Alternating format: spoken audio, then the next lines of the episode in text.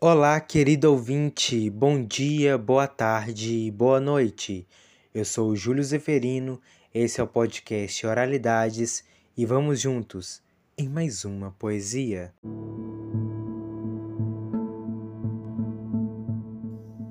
Saudade.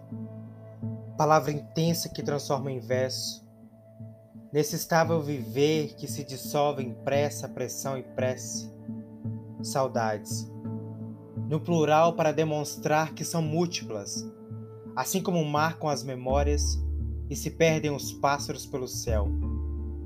Hoje transforma em verbo o verso instável perdido desse jovem amado ferido, à procura de tudo no meio do nada e nada, incansável em meus pensamentos.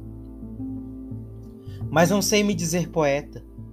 Há nessas escrevivências o que por dentro já não tem espaço e precisa, como a saudade, dar significado a outras coisas.